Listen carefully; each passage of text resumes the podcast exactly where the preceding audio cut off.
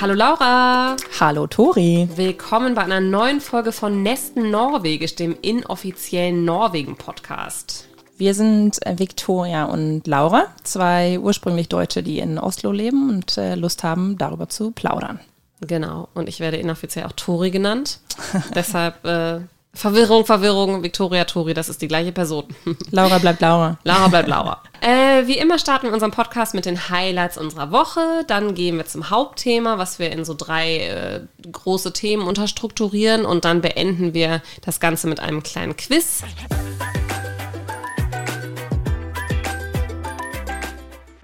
Highlights der Woche. Was war denn dein Highlight der Woche? Ich klaue unser gemeinsames Highlight der Woche, denn wir waren äh, gemeinsam mit noch, äh, noch ein paar Freundinnen im Farisbad und das war ein ganz besonderes Highlight für alle, die, äh, die sich hier in Norwegen aufhalten, die kennen das Farisbad. Ähm, es ist auch ein bisschen lustig, weil so viele Spa-Orte gibt es dann irgendwie auch nicht. Und ich äh, sagte zu meiner Schwester, oh, wir gehen ins Farisbad. Das ist so eins von zwei ungefähr, die, die, die man anstreben kann, wenn man möchte. Und das andere ist äh, The Well. Und sie sagte direkt, ach, was für ein Zufall. Meine, sie hat eine norwegische Freundin, die war da auch mal. Ich dachte, na, ist nicht so ein Zufall, weil es gibt nicht so viel. nee, stimmt. Es gibt zwar unheimlich viele Saunen und natürlich mehr, aber so Spas eher weniger. Ist ein bisschen unnorwegisch. Aber ja. es war sehr schön und wir sind äh, dementsprechend tiefenentspannt. Das stimmt, immer, das hält ja immer lange an und vor allem, wenn man danach auf den Preislappen guckt, dann äh, hält es auch noch länger an. Ja, genau. Mal gucken, ob das jetzt teurer wird mit den hohen Strompreisen äh, in den nächsten äh, Monaten. Bestimmt. Was hast du sonst noch getrieben, außer dich äh, tiefenentspannt in der Sauna? Ja, ich erst war ich heute beim Friseur, du hast es gar nicht gemerkt. Oh. oh. Das ist ja auch immer teuer. Du weißt also, so wie wahrscheinlich alle Deutsche wissen oder denken oder vielleicht auch so machen, gehen die meisten ja in Deutschland sowohl zum Friseur als auch zum Zahnarzt. Ich glaube, du bist so eine Zahnarzt-Goerin. Definitiv die Zahnarzt geholt. nee, ich war kulturell unterwegs. Ich habe mir endlich mal das neue Nationalmuseum, also die Nationalgalerie, angeguckt, die ja dieses Jahr endlich mit, glaube ich, zwei Jahren Verspätung eröffnet wurde. Das ist ja äh, Skandinaviens größtes äh, Museum, habe ich recherchiert, mit über 54.000 Quadratmetern, wo hm. über 100.000 Werke Platz finden. Also passt locker eine Stunde oder was? ja, genau. Also da musste echt, immerhin ist das Ticket 24 Stunden gültig. Also okay. das ist ganz nett. Ähm, nicht, dass ich so lange da war, aber äh, war ja ein umstrittenes äh, Gebäude von einem deutschen Architekten, nämlich Klaus Schuhwerk. Äh, ich finde es aber echt super. Also von außen, ja, habe ich mich jetzt dran gewöhnt. Und ich finde, die haben schon mit sehr gutem Marketing angefangen, mit unter anderem Jenny Skavlan, die ja da bei Instagram so tolle Videos drüber gepostet hat. Tolle Kuration, wirklich auch für Kinder viel, schöne Sachen, so kleine Puzzle in den Räumen und äh, mal so ein Raum mit einem Baum drin und so. Also wirklich toll gestaltet und vor allem auch sehr leckeres Essen unten äh, im Café. Kann ich nur empfehlen. Das Thema es ist Herbst. Äh, so langsam, aber sicher ist es Herbst. Und mit dem Herbst kommt äh, eigentlich die schönste Saison hier in Norwegen und das ist die draußen sein und Tour gehen Saison im Jahr. Ähm, das feiern die Norweger sehr ab. Das ist, glaube ich, das Volk, was man, äh, was man, was unbestritten den Titel als die Entdecker und Abenteurer tragen ähm, und sind unglaublich gerne in jeder Form draußen in der Natur. Und das, äh, das wollen wir heute näher erläutern und äh, darüber erzählen. Da haben wir die Unterthemen, ähm, die generelle Haltung zur Natur oder so das Leben in der Natur, was, äh, was hier sehr wichtig ist. Dann das, was wir nennen Türkultur, also die Tourkultur. Ähm, drei Buchstaben, aber so viel Inhalt. Und dann ähm, Outdoor-Look als drittes oder auch, ich nenne es gerne, den Ausrüstungswahn. der hier durchaus auch vorherrscht. Genau was ist eigentlich die Übersetzung von Freeluftslief? Was würdest du sagen? Weil das ist ja so diese typische generelle, äh, dieser typische generelle Begriff für irgendwie draußen sein hier in mhm. Norwegen. Ja, man tendiert ja dazu, schnell zu sagen, Freiluft, äh, Freiluftkultur und dann fiel mir irgendwie ein, hm, das erinnert mich dann irgendwie doch an so eine, irgendwie an dieses Nacktsein draußen, Saunakultur oder wie nennt ah, man ja. das nochmal? Also ist das nicht äh, so? FKK, freie Körperkultur. Ja, da, ah, daran erinnert es mich. Okay, nicht ganz gleich, aber so die Assoziation in meinem Kopf, wenn ich so Freiluftkultur höre, dann denke ich irgendwie eher daran. Ich denke da irgendwie an so ein Nazi-Programm für Jugendliche oder so. ja, das Beides so eine, schön. genau. Ja, es hat halt so eine, so eine altmodische Färbung irgendwie, die, ja. die man nicht so übersetzen kann. Erstmal, Laura, ich habe hier was mitgebracht heute. Also ich muss ja jetzt auch Geld sparen, ne? Der Winter kommt und die Strompreise werden teuer. Ich kann mir nicht jetzt jedes Mal, wenn wir hier einen Podcast einspielen, einen Kaffee Latte kaufen. Deshalb, was habe ich hier dabei? Schokolade, Milk. Das ist ja auch so ein bisschen Tür, ne? Ja, voll. Äh, also das ist einfach ein Trinkpäckchen für 10 Kronen äh, mit äh, Kakao. Und ich finde es schon ganz geil, muss ich sagen. Also ich habe es ewig nicht getrunken. Das hast du von deiner Tochter geklaut. ja, genau. Die darf das nicht. Da ist viel zu viel Zucker drin. das ziehe ich mir als Erwachsener rein. ja, also wie du gesagt hast, äh, unser erstes Thema Haltung zur Natur, Leben mit der Natur. Also äh, ich meine, viele Deutsche sind ja auch in Norwegen wegen der Natur und ähm, kein Wunder, denn das ist ja wirklich hier oft eine wunderschöne Szenerie. Da musst du ja gar nicht lange aus Oslo rausfahren. Da reicht ja teilweise zehn Minuten mit der U-Bahn und du bist irgendwie 200 Meter höher weiter in den Bergen und hast sowohl eine tolle Natur als auch eine tolle Aussicht. Und ähm, wie ist das nochmal, dieses Eilmannsretten, also wie man sich überhaupt in der Natur aufhalten darf? Ja, das ist ja, ähm, finde ich, sehr, sehr norwegisch, wie das hier gehandelt ist. Also man, man hat erstmal so die, das Grundprinzip, die Natur ist für alle da. Und das ist unglaublich wichtig, weil alle, alle sollen das Recht haben, sich dort zu bewegen. Und es soll ja auch irgendwie so ähm, ein Teil der Kultur bleiben und es wird ja auch sehr gepusht, ne? dass das mit dem äh, auf Tour gehen und draußen sein und so, dass das wichtig ist und äh, dass das erhalten bleibt. Und dafür muss man natürlich auch Zugang haben. So darf man, das lieben ja auch alle, alle Besucher, hier überall campen. Also es gibt ein paar kleine Ausnahmen, jetzt nicht am super Touristen-Hotspot darf man nicht sein Zelt aufschlagen, aber theoretisch überall, wo es dir gefällt, äh, schlag dich nieder. Ähm, und was ich sehr interessant fand, als ich hier hinkam, war diese Regel mit dem, mit den 100 Meter vom Küstenstreifen entfernt soll eigentlich nicht privatisiert sein. Das heißt, mm. gerade die Strandlinien und so das sehr beliebte, ähm, beliebte Areal und irgendwie auch sehr ja, anziehende Areal, Naturareal, soll zugänglich sein. Das heißt, es gibt diese Regeln, es gibt auch tausend Ausnahmen und es ist viel diskutiert, dass sich äh, dann doch viele da privat niederlassen. Aber eigentlich ist es für alle.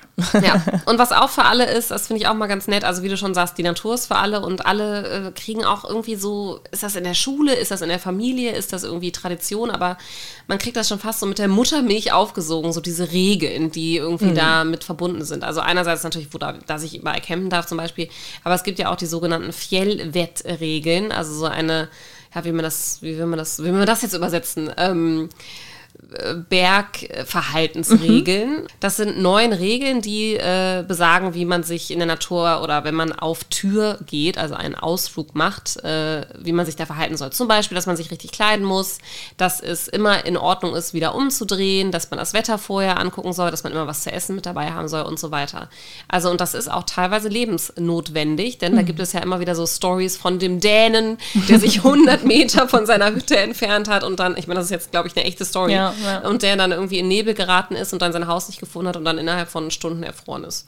Ja, und das finde ich halt, äh, das ist eigentlich ein netter Übergang dazu, wie die Norweger auch mit der Natur umgehen, weil einerseits sind sie unglaublich viel drin und andererseits, ich glaube, das hat jeder auch mal bitterlich erfahren, äh, bist du ja viel mehr auf dich allein gestellt. Ne? Also so, ja, diese Regeln, man kann drüber schmunzeln, aber gleichzeitig sind die Norweger auch einfach echt hardcore so bei ihren Touren und, und, und wie sie die Natur nutzen. Und die Natur hier ist schon auch sehr, man ist sehr exponiert, wenn man da drin mhm. unterwegs ist. Ne? Also das da ist nicht alle zwei Kilometer irgendwie ein Gasthof oder mhm. irgendwie eine asphaltierte kleine Strecke oder so. Oder Wasser oder ein Zaun oder mhm. ein Weg überhaupt. Mhm. Ne? Und äh, also ich meine, das, das, das fand ich äh, interessant hier, wenn man, wenn man sich äh, diese Tourvorschläge anschaut und es gibt ja auch durchaus Markierungen auf dem Weg. Dann kennt man das aus Deutschland, wenn das, wenn ein Weg äh, offiziell als Tourweg angegeben ist, dann ist alle fünf Meter ein Schild und irgendwie, also es ist wirklich so für die ganz Dummen gemacht, habe ich das Gefühl. In Norwegen heißt es, wenn ein Weg vormarkiert ist, dass da irgendeiner mit einem Spray mal einen roten ja. Punkt auf den Stein gemacht hat ja. und, äh, und das war's. Ne? Und ja. da ist auch kein richtiger Weg. Du hoppst so von Stein zu Stein und kämpfst dich hoch. Voll. Mhm. Ja. Äh, du musst echt also ein bisschen runtergucken. Du kannst nicht einfach in äh, deinen Podcast hören und dann da durch die Gegend laufen und äh, Hans Kuck in die Luft mäßig. Und dann ist ja auch immer schön, wenn du jetzt schon gerade die Farben da erwähnst. Blau ist ja immer Fußweg, ne? Und Rot ist Skiweg. Genau. Oder Sommer- und Winterweg. Ja. Genau, Sommer- und Winterweg, genau es ist echt immer ganz, ähm, also man freut sich dann auch immer, wenn man wieder den nächsten Fleck dann so zehn, zehn Meter entfernt auf dem nächsten Stein oder den nächsten Baum oder so sieht. Es ist auch so ein kleiner äh, Parcourslauf irgendwie oft. Ja, und verzweifelt so ein bisschen, wenn er nicht kommt. Und man ja. weiß so, oh ja. shit, Pommes frites, ich bin ganz falsch. Ja. Wo sie da ja echt auch sehr viele gute Apps haben. Obwohl ich, ich kann diese Karten immer gar nicht so gut nee, lesen. Ich bin, ja, das sind dann, denkst dann immer, oh, cool, eine App. Und dann ist es aber irgendwie doch so eine super altmodische Karte, die da so gefühlt reingeladen wurde. Und äh, da musst du dann schon dich so, eigentlich musst du schon fast einen Kompass dabei haben, um dich da irgendwie orientieren zu können. Also du, genau, also es ist schon sehr, ähm, du, du bist auf dich allein gelassen, wie du es eben so schön gesagt hast. Und man, man plant so ein bisschen mehr, ne? Also so, genau, man, man guckt sich schon vorher an, wo will man eigentlich hingehen. Es ist nicht so dieses, ach komm, wir stapfen los, verquatschen uns und dann kommen wir schon an. Also so diese richtigen Touren, äh, gerade im Winter, da war ich auch mal mit Leuten unterwegs und hier ist ja, sind ja viele auch irgendwie so Top-Tour-mäßig unterwegs und dann wird abends wirklich irgendwie drei Stunden lang geplant. Wo ich dachte, mhm. ach, oh, ist mir schon wieder ein bisschen. dann die Karte rausgeholt genau. und dann haben auch viele Leute noch echte Bücher, obwohl die ja. Norweger sonst ja nicht viele Bücher besitzen, ja. gefühlt. Aber so die großen Tourbücher sind dann schon da. Ja, das stimmt. Das muss man echt äh, planen. Und wie du gerade auch erwähnst, Top-Tür, das ist ja auch so eine Kategorie, die viel einfasst. Im Prinzip heißt es ja eigentlich nur, dass du auf dem Berg, auf, ja, oben auf dem Berg drauf wanderst, aber das ist im Sommer natürlich was ganz anderes als im Winter. Also im Sommer mhm. kannst du das in der Regel mit relativ normalem äh, Schuhwerk und Klamotten machen, aber im Winter brauchst du da ja wirklich die Skier und äh, sämtliche anderen Fälle. Eisachs. Genau, ja wirklich. Irgendwann holst du deine Pickles raus und dann, das, da kommen wir später noch mal ein bisschen zu, aber ähm, Top-Tür ist auf jeden Fall so ein Begriff, den viele schwärmerisch immer in den Mund nehmen und wo sie sich dann auch zehn Tage frei für nehmen und dann irgendwelche Gipfel erklimmen.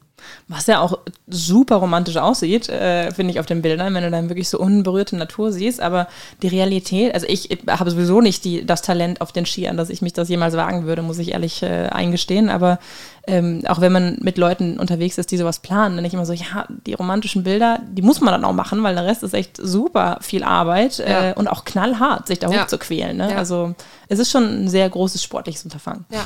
Und dann haben wir noch so ein bisschen drüber gesprochen im Vorgespräch über ähm, Muss zum Hobby. äh, was, wie würdest du das beschreiben?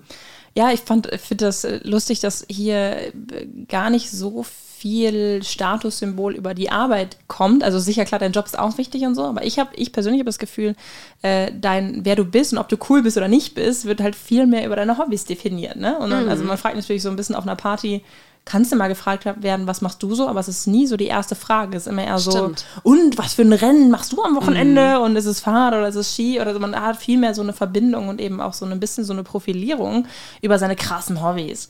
Ja, ja. und da sind die Norweger vor allem, finde ich, so Männer über 40, äh, irgendwie auch sehr, sehr, ähm, ja, sehr so äh, zwanghaft in diesen, dass, dass sie nicht nur irgendwas betreiben oder irgendwie, ich sag so, ich gehe gerne laufen, ich gehe auch gerne schwimmen, aber hier ist es nicht immer nur, dass man das Hobby gerne macht, sondern auch direkt so ein Konkurrenzdenken damit verbunden und dass man ja. auch an den entsprechenden Wettkämpfen teilnimmt und ja. ja. Und da gibt es ja auch so eine App, jetzt habe ich schon wieder vergessen, wie die heißt. Das ist so eine, die ja auch ein Freund von uns sehr viel benutzt, äh, wo man dann vergleichen kann, wie viel Kilometer und wie viel Kalorien und wie viel Höhenmeter und so man an den Tag gemacht hat. Und das ist dann auch immer super wichtig, dass man da ganz oben auf die Liste drauf kommt.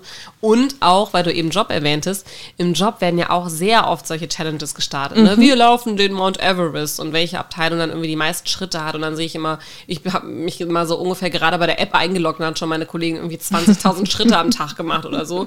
Wirklich, also ja, stimmt. Die, dass das, dieses Konkurrenzdenken, das finde ich auch hier manchmal so ein bisschen anstrengend, muss ich sagen. Und die Norweger sind zudem ja auch noch extrem fit. Das heißt, selbst wenn man da irgendwie mithalten möchte, ist es manchmal einfach schwer. Und ich weiß noch am Anfang irgendwie, ich habe in Bergen gewohnt und in Bergen gibt es viele so nette Touren, aber die gehen schon auch steil hoch. Und dann mhm. schleppen wir uns irgendwie äh, das erste Mal diesen, diesen Stadtberg da hoch äh, und äh, man denkt, man ist irgendwie sportlich zu Fuß unterwegs und schwupp rennt wieder so eine Horde an mhm. Norwegern sportlich an dir joggend den Berg hoch. Mm. Und ich denke so, mei. Also meine erste Tour hier, boah, das weiß ich auch noch, das war echt heftig. Also ich wusste, ich war ja, habe ja vorher in Berlin gewohnt oder wohnte damals noch in Berlin, hatte sowieso keine tolle Ausrüstung, woher auch. Und ich war so fertig. Also ich habe echt, da, da haben wir halt so eine Wanderung gemacht, was weiß ich, heute, heute würde ich die relativ locker machen, aber so damals ja so fünf Stunden irgendwie auf dem Berg hoch und wieder runter und jetzt auch nicht große Pause und ein Tempo drauf. Ich weiß noch, wie ich da nur gepennt habe danach. ich lag echt so auf dem Sofa vorm Kamin und bin die ganze Zeit nur eingeratzt, weil ich so fertig war. Aber was du eben gesagt hast mit den ähm, typisch Männer über 40, was mir auch auffällt in der Popkultur. Also ich habe gerade eine neue Serie angefangen, Nede, die ist auch sehr empfehlenswert.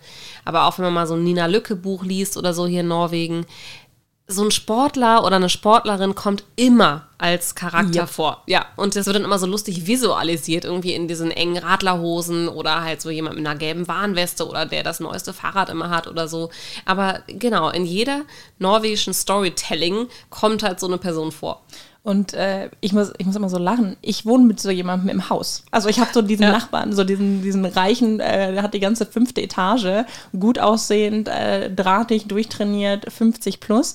Und immer, wenn ich irgendwas aus der Garage hole, man geht ja bei uns in die Garage in so einen, Fell, in so einen Gemeinschaftsraum, immer wenn ich runtergehe, steht er da mit seinem Skier, mit seinem Fahrrad, mit seiner ganzen Ausrüstung, top notch und erzählt immer, was er jetzt gerade wieder vorbereitet für ein Rennen. Ich muss immer lachen denke, du bist, ja, du bist ja der Charakter aus dem und dem Buch. Ja, ja, ja wirklich.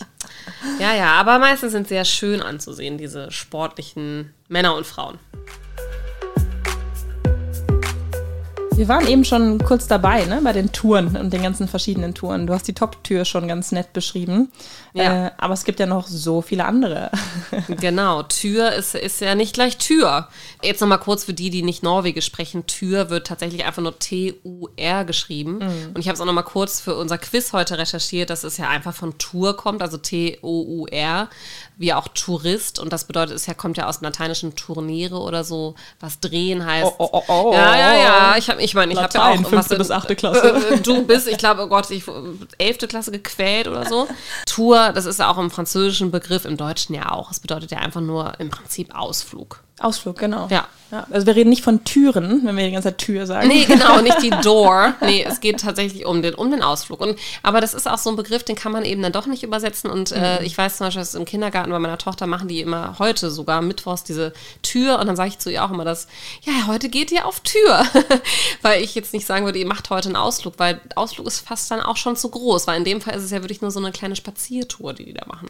Und da bist du schon in dem ersten Erklärungs, äh, im, im Erklärungs Erklärungsmodus. Denn, genau. genau. Was, was oh. gibt es denn für, für, für Ausflüge bzw. Touren, die ja. man so machen kann? Also es gibt ja alles von der äh, Sop-Tür, also wo ich auf Pilze suchen gehe, bis zur Spaziertür, was einfach nur eine Spaziertür ist. Dann gibt es die Blower-Tür, das ist so eine Tour, die man im Freundeskreis plant äh, in irgendeine Destination, die auch meinetwegen in Madrid sein kann oder so. Überraschung ist das eigentlich, ne? Also ja, genau, so, ja. so eine Überraschungstour. Ähm, ja, willst du die Liste erweitern?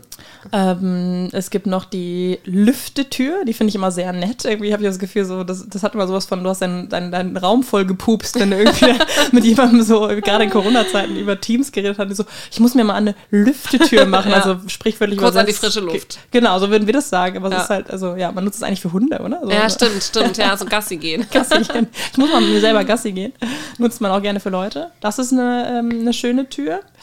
Ähm, die Sonntagstür natürlich, ja. ganz groß. Also das ist ja so eine Tradition, die vor allem, glaube ich, unsere Generation von ihren Eltern mitbekommen hat, äh, nämlich, dass man immer sonntags einen Ausflug macht. Genau, das ist also wirklich ein Ausflug. Fuß. Ja, genau. Das ist dann, aber dann halt ein Ausflug. Ich meine, in Deutschland ist ja, also ein, ist ja auch ein Ausflug mit dem Auto in die Mall fahren oder so. Ja.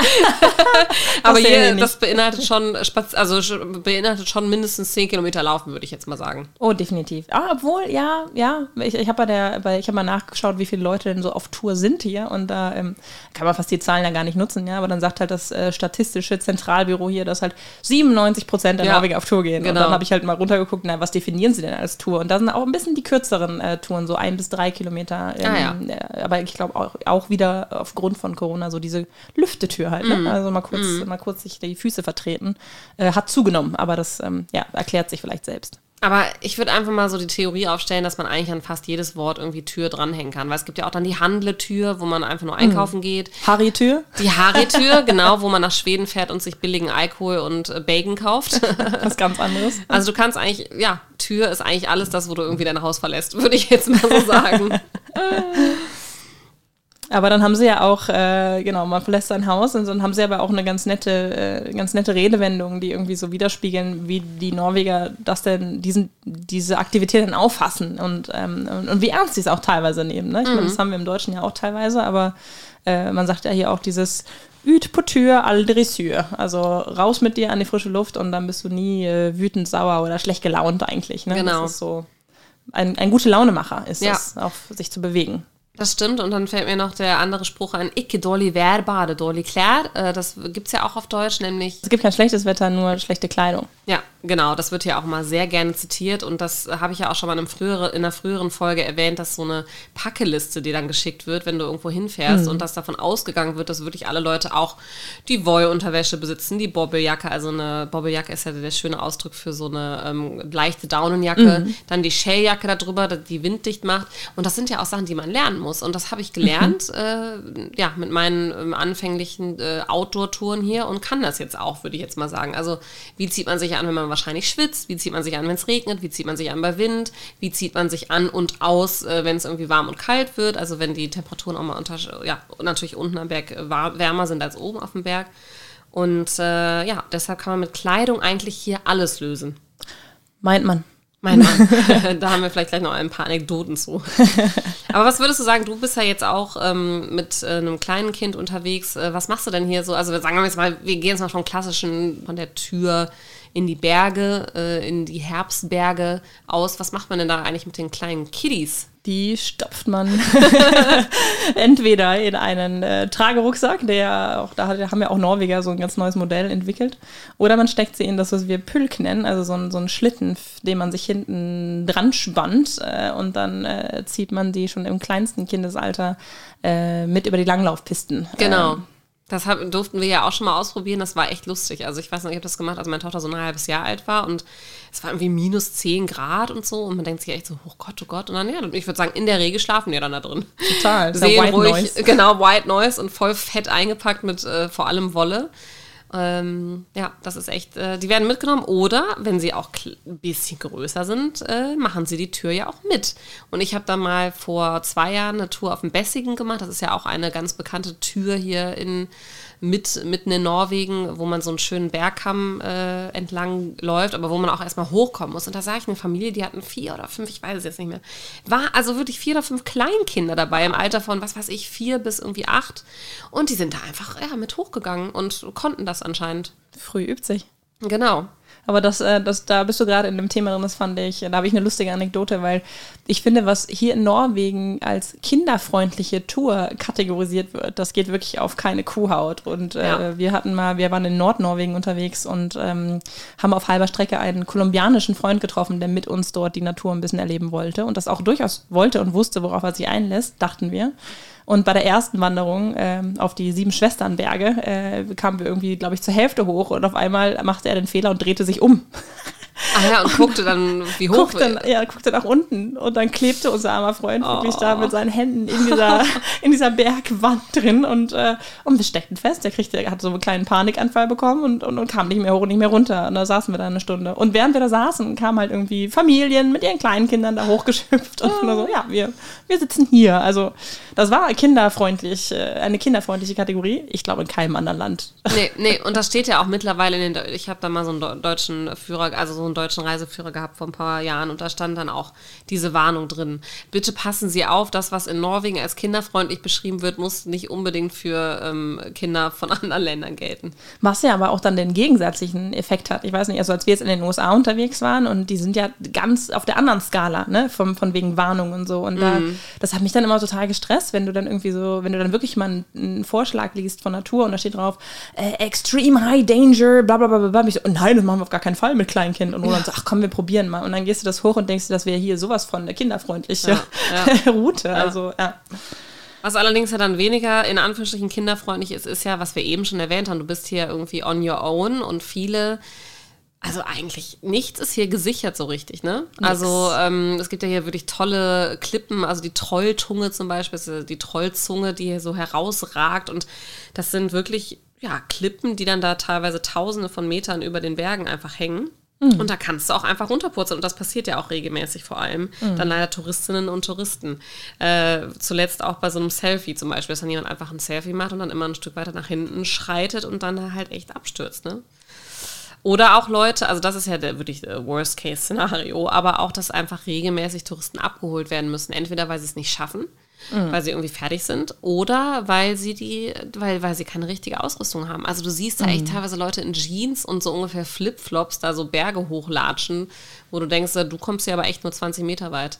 Und bei Bessigen, den, diesen Trip, den ich eben schon erwähnt habe, steht ja auch immer so, wenn du jetzt umdrehst, dann hast du weniger, als wenn du weitergehst. Also da wird immer so kurz nochmal so informiert, okay, wenn du jetzt nicht mehr kannst, dann dreh lieber um und ja. so weiter. Also, oder, oder dann steht so, wenn jetzt, wenn jetzt ab hier ist es kürzer zu, also kürzer zum Ziel als wieder zurück. Also, dass die da wirklich mittlerweile die Schilder auch ein bisschen den Touristen, TouristInnen anpassen. Ja, ich glaube, das, äh, das braucht man auch, weil die Norweger sind da wirklich äh, was anderes gewohnt und äh, lernen es eben auch schon von klein auf und äh, das, das, das erwartet man einfach nicht, wenn man hier so unterwegs ist. Ne? Aber das, das bringt mich auch so ähm, zu einer Sache, die mich nach wie vor eigentlich grenzenlos irritiert und das ist dieses norwegische Tiefstapeln, wenn es um, äh, wenn's um Sport und irgendwie so dieses draußen aktiv sein geht, weil äh, selbst jemand, der hier von, von einem Jahr, von einem, von einem Alter von drei Jahren äh, Skifahren gelernt hat, äh, wird mit 25 sagen, er ist äh, Anfänger, wenn er nicht totaler Profi ist. Mhm. Das hängt ein bisschen mit dieser, mit dieser ähm, Konkurrenzgeschichte auch zusammen, dass man sich da irgendwie nicht so hoch profilieren will. Aber ich bin da ja wirklich drauf reingefallen am Anfang. Ne? Also bei mir auf der Arbeit kam irgendwie, ich glaube, nach einem halben Jahr, im ersten Winter kam so eine, so eine Einladung zum Skitechnikkurs äh, rum und da gab es das Level Anfängerniveau. Und ich dachte, ach, wie cool, super Anfänger. Ich habe ja noch nie auf Langlaufskiern gestanden, bevor ich hier war. Das ist super toll, dass sie sowas anbieten. Sind denn so viele Leute, die noch kein Skifahren können? Dann melde ich mich mal an. Ja. Und ich kam da an mit Leuten, die wie wirklich, also ihr ganzes Leben lang Ski gefahren sind, aber halt das noch nie professionell gemacht haben. Und ja. die empfinden sich als Anfänger. Und ich sagte dann zu meinem Kollegen so, ja, wie ziehe ich die Dinger denn an? Und der dachte, ich will ihn veräppeln und lachte und fuhr weg, weil er dachte, ich mache einen Scherz. Und dann stand ich oh da. Gott. Mutterseelen allein. Und dachte so, ey, ihr könnt mich mal. Ja, echt, ey. Ich überlege die ganze Zeit, wie wir uns da als Deutsche rächen können und die Norweger irgendwelche Kurse schicken. Wie wäre es mit Basic Kochen? Ja. Oktoberfest. Dann packen wir mal die genau. Maß aus und ja, dann saufen wir die unter den Tisch. ja. Nee, also äh, dazu gibt es ja aber auch die DNT, das ist ja die norwegische Touristenvereinigung und die bieten ja auch sehr viele Kurse an, äh, wahrscheinlich jetzt mal wirklich in allen Kategorien, würde ich denken.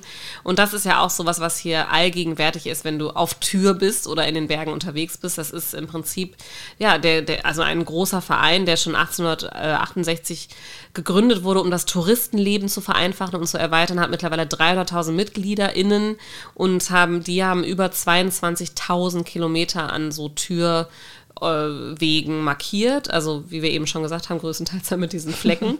Aber die haben eben auch äh, über 500 Hütten Mhm. Wo du teilweise einfach einkehren kannst. Manchmal musst du buchen, manchmal musst du nicht buchen. Manchmal hast du so einen Schlüssel. Ich weiß gar nicht mehr genau, wie das läuft, aber du kannst auf jeden Fall da schön übernachten. Auch dann teilweise wirklich äh, sehr luxuriös und manchmal aber auch wirklich mit so 20, äh, also 20 Betten Schlafsälen. Aber die sind toll. Also die haben auch die App üd.no, da kann man sich informieren über alle möglichen Touren äh, und Wege und Karten und so weiter. Bieten eben unheimlich viele Kurse an und auch so Sachen wie zum Beispiel, dass man ähm, gemeinsam aufräumt in der Natur und da irgendwie das passt ja mhm. Fan und so. Und manchmal haben die auch so lustige Dating-Sachen, habe ich mal gehört, dass man da irgendwie auf so gemeinsame Ferientrips fährt und dann, wenn man eine rote Mütze anhat, ist man irgendwie vergeben und wenn man eine blaue Mütze hat, ist man Single oder so. Also manchmal haben die auch so ein paar lustige Gags am Start. Auf jeden Fall DNT ist so, ist so, würde ich jetzt mal sagen, wie, wie in Deutschland der ADAC. also das ist ein fieser Vergleich. Ja, fieser Vergleich, ne? Aber da ist man halt irgendwie Mitglied, um sein Hobby zu betreiben und ähm, vielleicht auch einfach, um die zu unterstützen das äh, ist auf jeden Fall zu empfehlen. Ich muss gerade ein bisschen lachen, weil ich mich, ich mich du, du, bringst mich noch auf einen anderen Gedanken. Und das ist, ich kenne kein Land und keine Nation der Welt, die es als okay ansieht, äh, beim ersten Date joggen zu gehen ja. oder eine Ski, eine anstrengende Skitour zu machen. Hast Stimmt. du das mal erlebt? Na, ich nicht, aber hier unsere gute Freundin Joelle, ich glaube, das ist okay für dich, Joelle, dass wir dich hier zitieren. Aber die hat ja gleich mit ihrem äh, jetzigen Partner da irgendwie eine riesen Fahrradtour vorgeschlagen. Und wenn der Nein gesagt hätte, dann äh, wäre das auch nichts geworden mit der Liebe, glaube ich. Stimmt. Ich bin auf so einem Jogging-Date gelandet. Ich fand es furchtbar. ja, ja, und, und was machst du so in der Freizeit? Ja, joggen. Offensichtlich. Offenbar joggen. Aber in Corona hat es natürlich sich ausgezahlt, ne? Da waren dann ja. einfach viele äh, dann tatsächlich joggen oder Skilaufen oder Kajak fahren oder so. Man musste sich gar nicht umstellen beim Daten. Eben, ganz genau.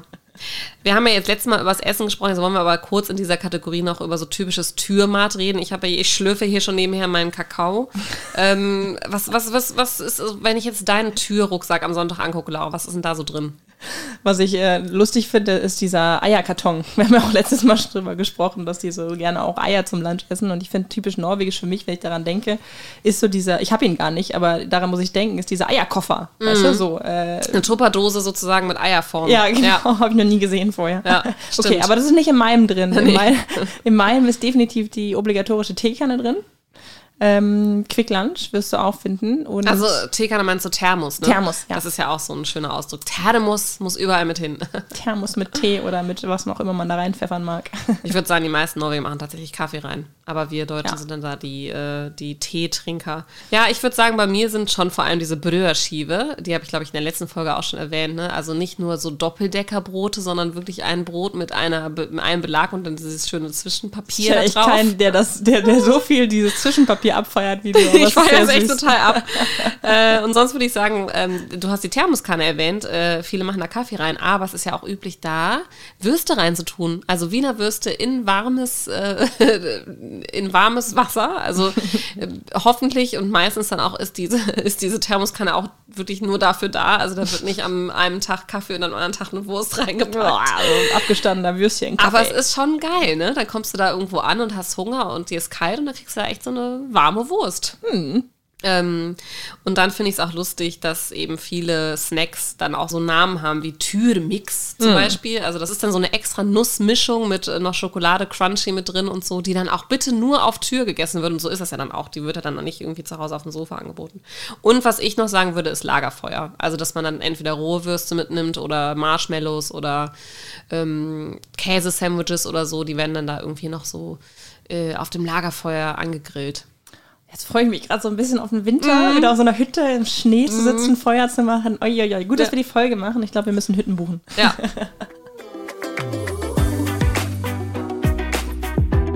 Ja, und neben dem Essen haben wir eben schon erwähnt, was ja auch ganz wichtig ist, ist natürlich der Outdoor-Look, beziehungsweise Look ja, doch, also Look, aber eben auch die Ausrüstung an sich, äh, denn man muss die richtige Kleidung haben. Wir mussten uns ja wahrscheinlich dann erstmal eindecken, weil ich glaube, jeder Norweger hat irgendwie im Schnitt 14 Jacken im Schrank oder so. Das hatten wir, die wir da aus unseren Großstädten hier hingezogen sind, höchstwahrscheinlich nicht. Und da muss ich auch nochmal so lustig irgendwie, komme ich gerade drauf, sagen, dass sobald hier jemand Jack Wolfskin hat, äh, outet man ihn natürlich als Deutschen. haben die Norweger nicht. Nee, haben die Norweger nicht. Das ist ja auch eine deutsche Marke. Hier ist eher so Bergans und ähm, Patagonia ist, glaube ich, ganz groß, aber es gibt auch wirklich unheimlich viele Caritror, also sehr viele mm. norwegische Marken, die auch wirklich schöne, schöne Outdoor-Kleidung machen. Ähm, ich habe da übrigens so eine ganz lustige Anekdote zu, die, die ich jetzt einfach mal hier so äh, zum Start äh, abgebe. Und zwar arbeite ich ja, wie gesagt, mit Werbung und Zalando ist ja auch in Norwegen ganz groß. Mm. Und die haben ganz lange immer nur das gemacht, was sie auch in Deutschland machen, halt irgendwie, was weiß ich, Banner-Werbung und die typischen Models und so weiter, die ja sehr standardmäßig eher so urban sind. Mhm. Und das hat in Norwegen einfach nicht funktioniert. Und dann haben wir irgendwann mal echt darum gebeten, hey, lass uns mal treffen. Und dann sind die extra aus Deutschland gekommen und so und haben, haben mit uns dann so ein Marketing-Treffen gemacht. Und dann haben wir denen erklärt, ihr müsst die Sachen anders äh, bewerben. Also jetzt hier, jetzt kommt die Wintersaison, da müsst ihr irgendwie Skibilder zeigen und die mhm. Skiunterwäsche am Hüttenlagerfeuer äh, und äh, die Mädels im natürlichen Look und so. Also das geht nicht, dass ihr hier so versucht, äh, im Winter hier irgendwelche Daunenjacken, die gut aussehen, in der Stadt äh, anzuwerben. Und das haben wir dann eben echt so auf den norwegischen Markt angepasst, der ja sehr klein ist, natürlich für so jemanden wie Salando, aber es hat sowas von eingeschlagen mhm. wie eine Bombe. Und dann haben die halt echt so eigene Ski-Unterwäschen und so ins Sortiment genommen für, die für den norwegischen Markt und dann eben das auch dementsprechend äh, erzählt und Fotos gemacht. Und es ist äh, ja super gelaufen. Also war, glaube ich, dann innerhalb von ein paar Stunden ausverkauft. Ich finde auch äh, Skiunterwäsche in Deutschland, wenn man an Skiunterwäsche denkt, dann denkst du immer an so Oma, Oma äh, lange Hosen von Chibo. Ja, und, an Chibo wollte ich gerade sagen. und so 50% Polyester oder ja. so.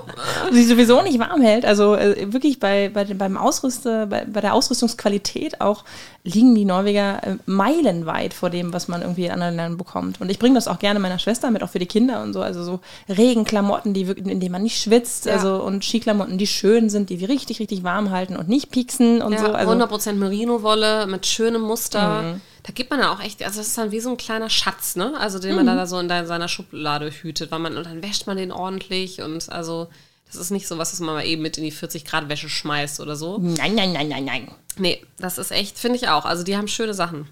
Die Norweger geben ja übrigens auch äh, europaweit mit oder fast am, ich habe da leider nicht so gute Zahlen gefunden, aber sie geben unheimlich viel Geld aus für, äh, für Outdoor-Kleidung.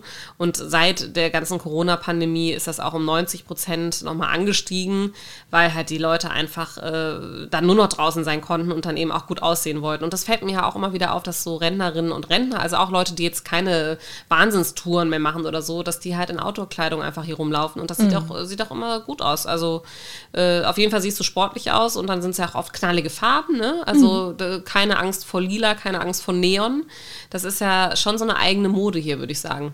Ja, und es ist so Alltagslook. Also ich finde es ja manchmal schon fast ein bisschen schade, weil ich das Gefühl habe, so alles, was man an, an so schicken Klamotten hat, du kannst es ja wirklich kaum, kaum nutzen. Also auf der einen Seite klar hast du irgendwie immer so diesen sportlichen Aspekt und weil halt hier Wochenende auch immer eigentlich gleich ein bisschen irgendwas mit Tour ist. Also du gehst ja oft einfach erstmal spazieren oder Skifahren und gehst dann in die Stadt einen Kaffee trinken und irgendwie oder, oder einen Wein oder ein Bier oder so, so zum, quasi zum Abschluss.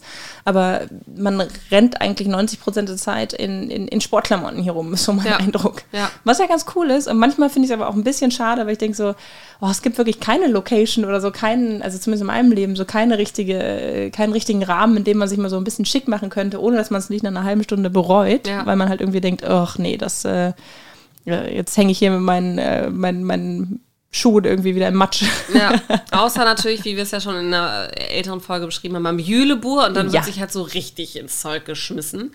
Aber selbst dafür haben die ja dann auch so Tricks, wie zum Beispiel diese Galoschen. Mhm. Das kenne ich auch erst, äh, seit ich in Norwegen wohne. Das sind so Plastiküberzieher für die feinen Schuhe.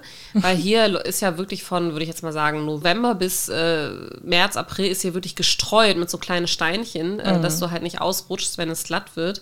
Und dann machst du dir jede Ledersohle an jedem ordentlichen Schuh kaputt. Mhm. Und jedes Mal, wenn ich irgendwie in Deutschland vor so wunderschönen ähm, Wildlederstiefeln stehe, äh, ist es wirklich so, ja, wann, wie soll, wann und wie soll ich die anziehen? Ja, aber genau das meine ich, genau. Wenn Ja. man die erste Frage ist, wann soll ich die denn anziehen? Ja. Und da gibt es keine, keine Antwort drauf und dann lässt man es halt irgendwie sein und dadurch ist es dann manchmal, ist ja auch alles gut so, aber manchmal denke ich so, ah, sehr funktional. Also ich hatte mit einer Freundin hier aus Frankreich, äh, der habe ich studiert und die hat sich tierisch darüber aufgeregt, weil sie sagte, so was ist eigentlich, was passiert eigentlich mit der Mode?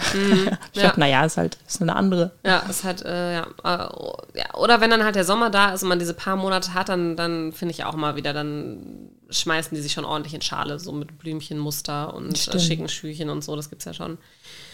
Aber es ist ja nicht nur, es sind ja nicht nur die Klamotten, für die viel Geld ausgegeben wird. Und das finde ich eigentlich wirklich äh, sehr einzigartig und ähm, beeindruckend, äh, wie die Norweger hier generell mit, äh, mit dem Thema Ausrüstung umgehen. Ich habe es äh, in der Einleitung Ausrüstungswahnsinn genannt und ich finde, es trifft es eigentlich äh, ganz gut den Nagel auf den Kopf, weil ähm, ich habe das Gefühl, hier wird ständig in, äh, in die neueste Version von Skiern, Fahrrädern äh, etc. investiert und auch wirklich kein Geld gespart. Ne? Also wenn es so ein, ein Luxusgut gibt, in Anführungsstrichen, für das die Norweger wirklich sehr, sehr gerne Geld ausgeben, dann ist es die richtige Ausrüstung zu haben. Und dazu gehören ja auch so Sachen wie Uhren zum Beispiel oder so äh, so Stirnlampen. Sportuhren. Ja, genau, Ja. Sportuhren, ja.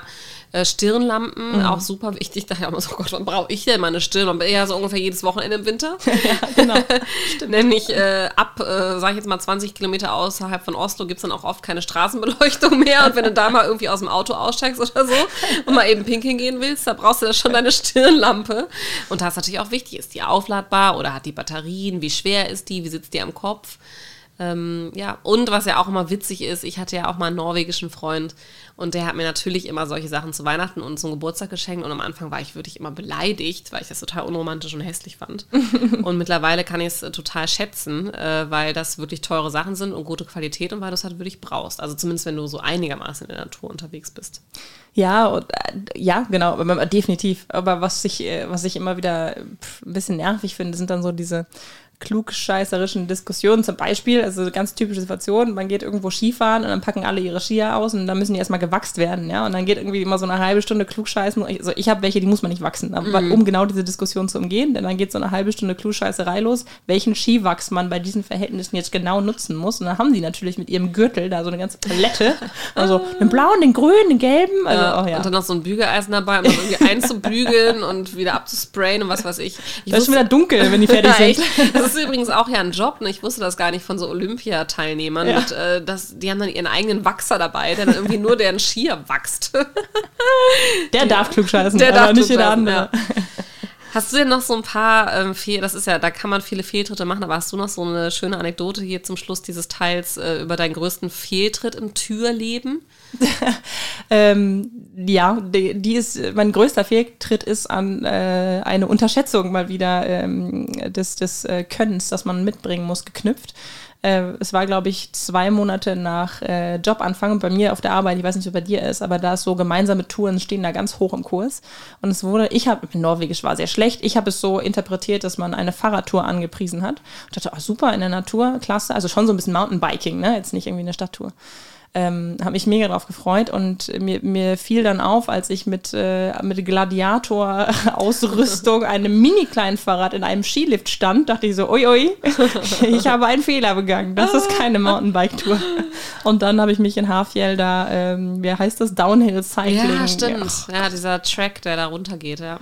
Herregud, nie wieder in meinem Leben. Ich habe es überlebt, aber ähm, es war ganz bitter. Und was war äh, Gladiator? Da stelle ich mir jetzt so vor, dass du so modisch deine Römer-Sandalen anhattest. oder was meintest du jetzt? Nee, aber du kriegst da so krasse Schutzkleidung. Ach so, also, dass die bekommen, Als, als ja. mir jemand irgendwie so eine, das ist ein Wirbelsäulenschutz überstülpte, dachte ich so, what the fuck? Also, wo, wo gehen wir jetzt hin? Und da, da wurde mir bitter bewusst, dass es keine Mountainbike-Tour ist, an die ich, zu der ich mich hier angemeldet hatte.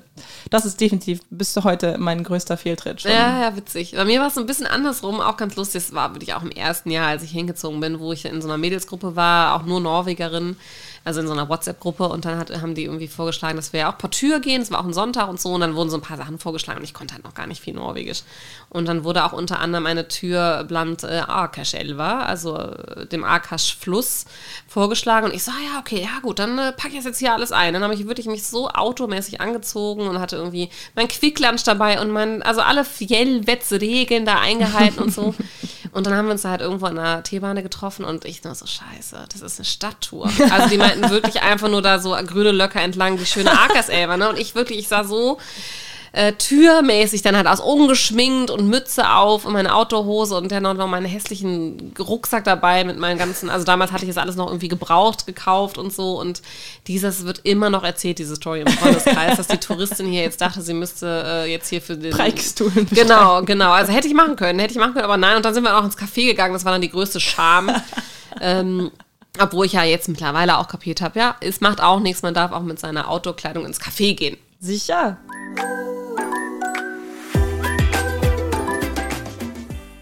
Das Quiz. Ja, Laura, das äh, waren ja wieder schöne Reflexionen zum Thema Tür. Wir freuen uns auf die weiteren Türen, die vor einem Herbst erfolgen und äh, schließen jetzt unseren Podcast wie immer mit einem Quiz ab. Hast du Fragen? Ich habe Fragen. Leg los. Okay.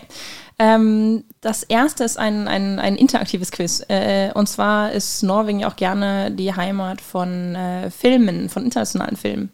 Ähm, bei der ersten Frage bin ich auf der Suche nach dem Namen des Films und ich beschreibe dir jetzt die Szene. Wir haben ein Mädchen, das im Winter über einen äh, zugefrorenen See rennt, in Panik weg von einem maskierten, bewaffneten Mann. Ich wollte jetzt eigentlich sagen, als du Mädchen meintest und so Film, dachte ich an James Bond. Tada! Ah ja, ist es, ne? Ja, genau, genau. der letzte James Bond. Der ist ja echt pff, bestimmt eine halbe Stunde in Norwegen gefilmt, mindestens. Ja, mindestens, an mehreren Orten, aber das war so diese ikonische Szene, wo sie auf dieses Eis rennt. und, Stimmt, ganz äh, am Anfang, ganz ne? am Das kommt ja dann gar nicht mehr so viel im Film vor, aber das ist ja das Trauma, das mir. Ja, stimmt, das ist äh, ein guter Film. Also vor allem, man sieht echt ein paar schöne Ecken von Norwegen. Sehr gut, ein Punkt für dich. Äh, Der in Tschechien geborene und in Australien aufgewachsene Ondrej Jarucek ist im August Norwegen einmal längst durchjoggt, also wirklich von Süden bis in den Norden und hat einen Rekord gebrochen. Wie viele Tage hat er wohl gebraucht? Äh, Das sind circa ein bisschen über 2400 Kilometer. 42 Tage, 52 Tage oder 62 Tage. Und dazu muss man sagen, dass er natürlich auch übernachtet hat. 62 Tage. Nee, es sind 42 Tage, die er tatsächlich nur gebraucht hat. Wow. Äh, und da hat er einen Durchschnitt von 63 Kilometern am Tag, also wirklich anderthalb Marathons am Tag. Wahnsinn. Und äh, er hat das auch als äh, Aufmerksamkeitstour für Alzheimer gemacht, also da stand auch was dahinter. Und er sagt von sich selbst, er ist eigentlich eher so ein durchschnittlicher Jogger. Also, ja. Ja, ja, ist er Norweger? So viel zu, nee, deshalb habe ich es ja gesagt, witzigerweise nicht, aber so viel zum Thema Understatement. Es sind also nicht nur die Norweger, die understaten. nee, anscheinend Okay. nicht. Oh Mann, oh Mann. Meine zweite Frage ist auch ein Film. ähm, aber eine, eine etwas lustigere Geschichte um diesen Film. Du musst nicht den Film erraten, weil es geht um Mission Impossible. Die haben ja hier unter großem Furore gedreht. Äh, viele Skandale haben sich, glaube ich, auch an diese, an diese Phase geknüpft. Und die haben den legendären Preikestolen genommen zum Einspielen des Films.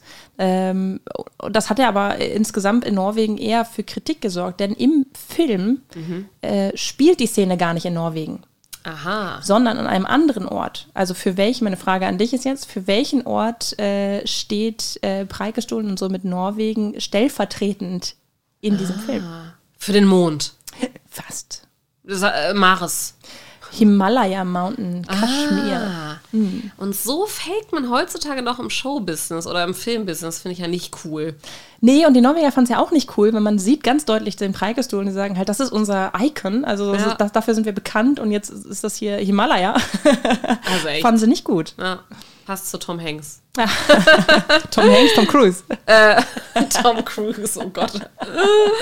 Tom Cruise natürlich. Äh, ja, coole Frage. Nee, den, Film muss ich mir auch mal angucken, habe ich noch nicht gesehen. Hm. Meine nächste Frage ist, ja, wir haben ja schon gerade festgestellt, viele Norweger sind ja auf Tür und machen unheimlich viel, bewegen viel. Hast ja auch die Zahl schon, neun von zehn gehen ja angeblich regelmäßig auf Tour. Und da würde man ja denken, dass die deshalb auch vielleicht besonders fit und vielleicht auch besonders schlank sind. Das stimmt aber nicht so ganz, denn äh, wie in allen anderen Ländern, äh, europäischen Ländern, aber sowieso überall auf der Welt werden ja auch die Norweger immer dicker. und ich habe jetzt einfach mal so die BMIs oder mir so eine Liste anguckt, wie die BMI-Verteilung denn so in den verschiedenen Ländern ist. Äh, die geht tatsächlich, diese Liste geht von Platz 1 bis, ein, bis fast 200, also sind ja wirklich fast alle Länder aufgelistet. Und äh, nur mal so als Anhaltspunkt, USA liegt auf Platz 20 oh. mit einem durchschnittlichen BMI von 28,5. Das ist ja schon äh, Übergewicht, also ab 25 spricht man von Übergewicht.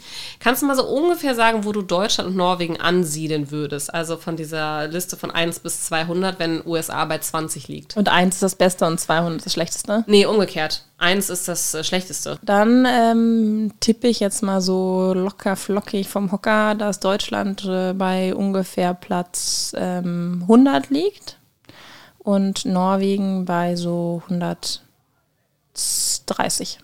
Ja, nee, leider ein bisschen schlechter. Deutschland liegt tatsächlich auf Platz 79 mit einem durchschnittlichen hm. BMI von 26, also auch schon über Normalgewicht. Und Norwegen dann so 20 Plätze hinterher bei 93. Ah. Die haben auch einen äh, durchschnittlichen BMI von 26, also auch leicht erhöht. Ich, äh, ich meine, ja, was ist da jetzt überraschend dran? Ich, ich, ich hätte irgendwie, wenn man sich so umguckt, würde ich immer denken, die Norweger sind insgesamt ein bisschen fitter, sind es ja auch ein Tick als die Deutschen. Aber äh, sobald man, glaube ich, in so ländliche Regionen kommt und äh, wo auch Fastfood nochmal eine größere Rolle spielt und so, ist das halt auch äh, hm. äh, gegeben. Aber ein Fazit, was ich auch dann gelesen habe, ist, dass die sogenannten Sonntagstouren eben nicht ausreichen und einfach nicht intensiv genug sind, äh, um sich irgendwie fit zu halten. Also viele machen dann eben nur diese zwei, und ich gehöre bestimmt dazu, diese zwei, drei Kilometerchen irgendwie mhm. in der mhm. Nachbarschaft, nennen das dann Sonntagstour, aber eigentlich müsste man mal so ordentlich richtig ins Schwitzen kommen, mhm. um sich körperlich zu betätigen. Aber im immerhin ist es gut für die mentale Gesundheit. Die ja auch nicht irrelevant ist. Ja, wieder ist eine Folge rum, oder? Ich würde auch sagen, wir haben's, wir sind, äh, wir gehen jetzt üt vor Tür. Ja, genau, wir gehen jetzt hier raus und machen eine Tür nach Hause. genau.